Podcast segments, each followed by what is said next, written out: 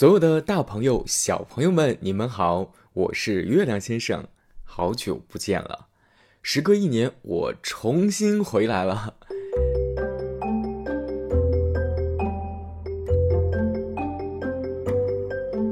在国庆假期之前，告诉大家一个好消息：月亮先生的格林童话将会继续更新了。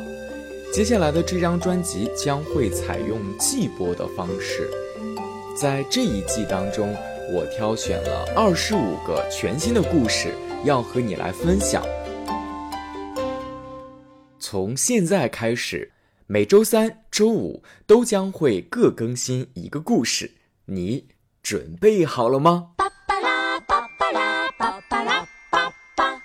在停播的这段时间里，我看到在苹果播客中，专辑评论里面已经有。三百七十个评分了。九月初有一条最新的评论说：“为什么停播了呀？”哭哭哭哭，四个哭的表情。这不，我就回来了。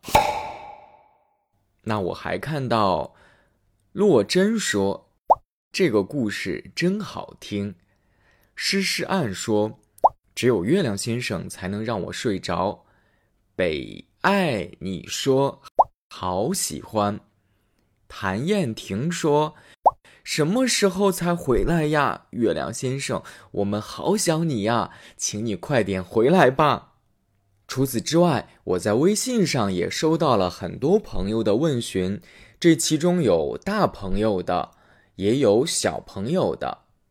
六岁的丁丁英给我发微信说：“先生，你是住月亮上吗？”还有已经上小学四年级的乃馨小朋友说：“月亮先生，你是不是可以一直讲童话故事呀？” 我说：“可能不太行，因为我的时间有限，而且这些故事都是需要经过改编的。现在大家听到的故事全部都是我自己自费的方式找到了一个信得过的朋友，他在帮忙在改写。”所以能重新跟大家见面，真的也挺不容易的。当然了，除了小朋友之外，我在微信上也收到了很多大朋友的回复。有妈妈说，孩子住院的时候还在反复的听我的故事；也有大朋友跟我说，他有抑郁症，很缺乏安全感，觉得听到月亮先生的声音才能够安心入睡。也希望这一集的故事能给这位朋友送去一些力量。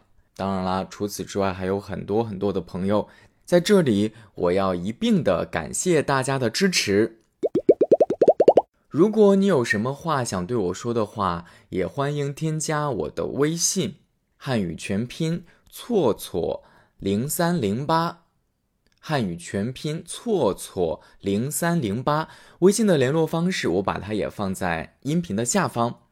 如果你喜欢这张专辑，记得在专辑评论中给我一个五星好评。寒暄的话就少说一点。我们在之后的故事中再见喽。